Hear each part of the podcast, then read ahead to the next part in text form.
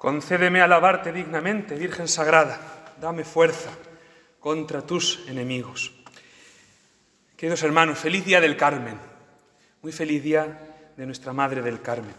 Querido don Óscar, reverendo señor cura párroco de la Unidad Pastoral de Malagón, don José Manuel Bellón, párroco de Santa Bárbara, que nos hace también pues, el gozo de, de acompañar en este día a la celebración, autoridades, madres carmelitas, todo el pueblo en general, todos hijos de María, que es el título mayor que podemos tener, hijos de Dios e hijos de María. Pues sí, ojalá yo supiera alabar como se merece nuestra Madre del Cielo, y ojalá supiéramos pues ensalzarla como conviene, no solo con palabras, no solo con, con la oratoria, sino sobre todo con nuestra vida, con nuestra vida, que es la mejor alabanza, que nosotros pudiéramos ser alabanza de María. De tal manera que nuestro escapulario, nuestra condición de, siervos de María, de hijos predilectos suyos, como que se nos adhiriera tanto, se nos adhiriera tanto el escapulario que lo que el escapulario significa lo fuéramos nosotros. Incluso sin llevarlo, en la medalla, en el escapulario chiquitín o, como lo llevemos, pues lo, vistiéramos y se nos viera, se nos viera que, que somos de María, porque en realidad esta es la alabanza que la Virgen merece, que somos hijos suyos, que la recibimos como una entre nuestras cosas.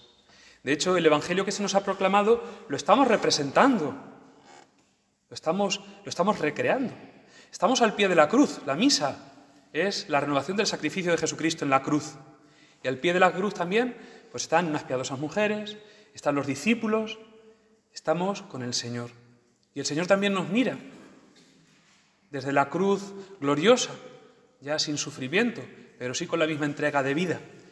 El Señor nos mira y nos sigue entregando su cuerpo y su sangre, y con su cuerpo y su sangre nos lo entrega todo. Nos, se entrega Él mismo, se nos da por entero y nos da hasta su madre. Por eso la mejor forma de vivir como hijos de Dios es acogiendo esta palabra de Jesucristo. La mejor manera de ser discípulos del Señor es hacerle caso en todo lo que nos dice. Pues acojamos a María, acojamos a nuestra Madre del Cielo como verdadera Madre entre nuestras cosas.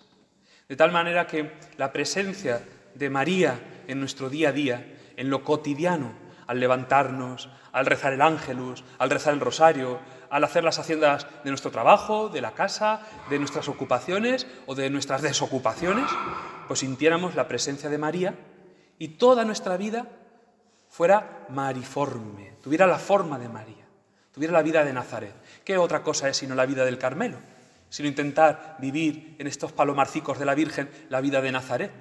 ¿Qué otra cosa es una familia cristiana? Sino intentar vivir la vida de Nazaret. ¿Qué otra cosa debería ser el ideal de vida cristiano? Sino vivir pues, en la casa de Jesús, de José y de María. Ser uno de ellos, ser con naturales. Esto nos ayuda mucho pues, la devoción de nuestra Madre del Carmen. El vivirlo de verdad como un regalo, un regalo, el podernos llamar carmelitas. Todo Malagón se puede llamar carmelita, porque si alguna herencia dejó Santa Teresa aquí, pues fue el amor a la Virgen, a la Virgen del Carmen. Y si de alguna forma podemos honrar a Santa Teresa y llamarnos de verdad Malagón de Santa Teresa, es pues teniendo un amor de predilección, un amor fino, galante, un amor de obsequio constante nuestra Madre del Carmen. Las lecturas de hoy nos revelan el misterio de María, esa nubecilla que ve brotar el profeta Elías del mar y que presagia las lluvias después de siete años de sequía. Nos da a entender que María es esa cosa pequeñita, una nube, si acaso como, como el palmo de una pisada de un pie, como algo muy pequeñito, que sin embargo derrama una abundante bendición de gracias.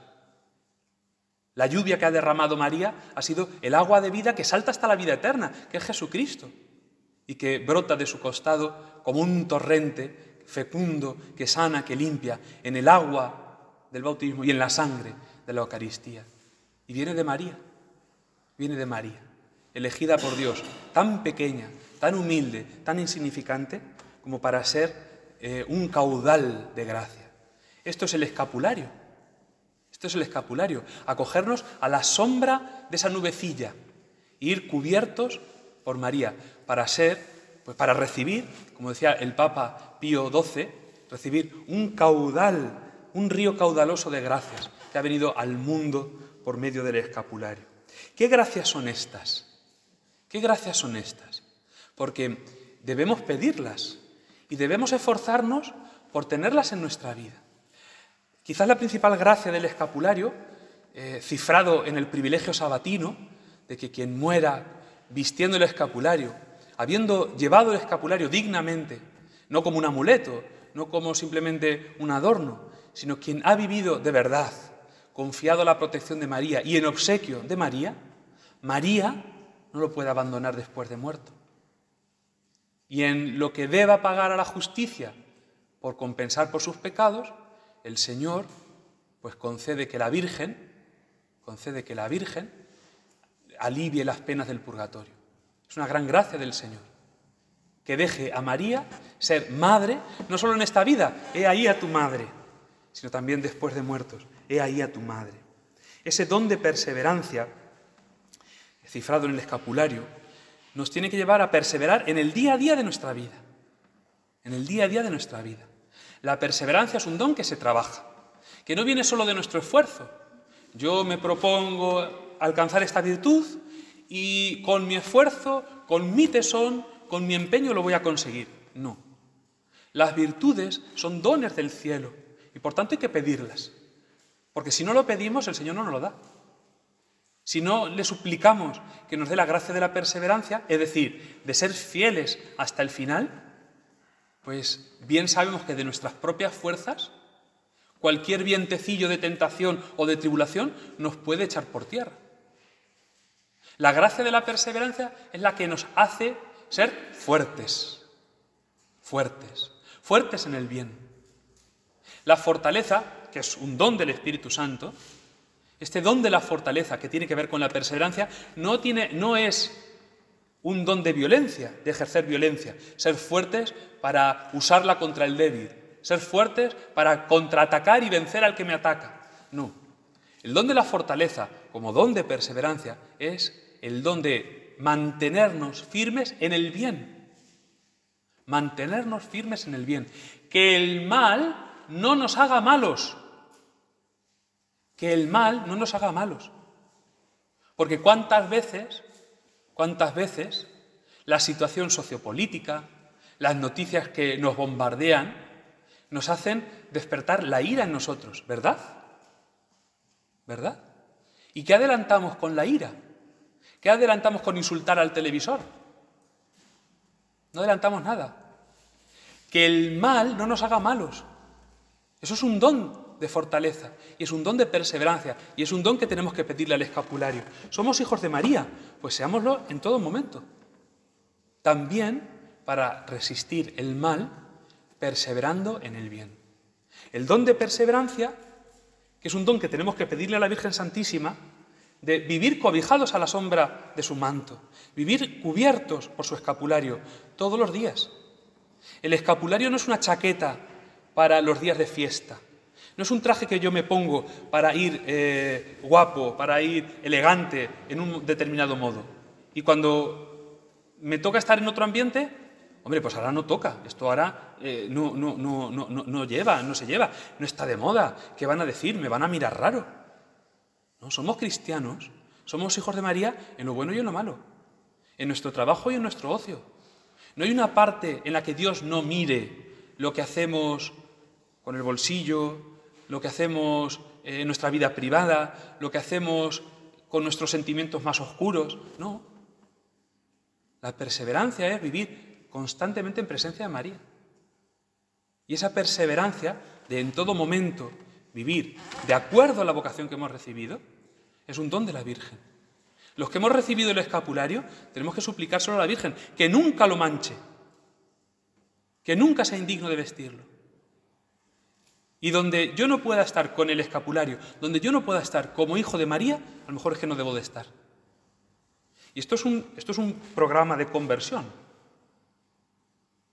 Que el que los dice, el que os está predicando, no es ejemplo de nada. Pero mirando a María, decidme, ¿no deberíamos proponernos esto?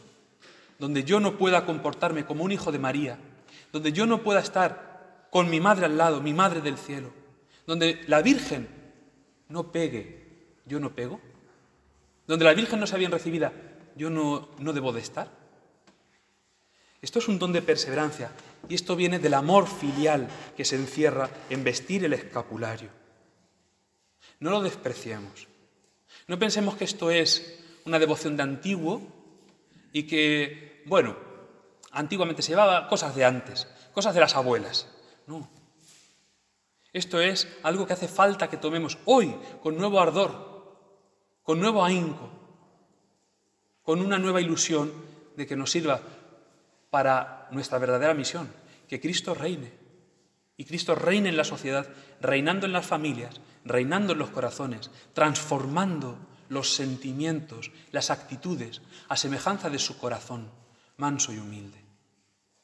Esto es un don que tenemos que pedir, vestir dignamente el santo escapulario.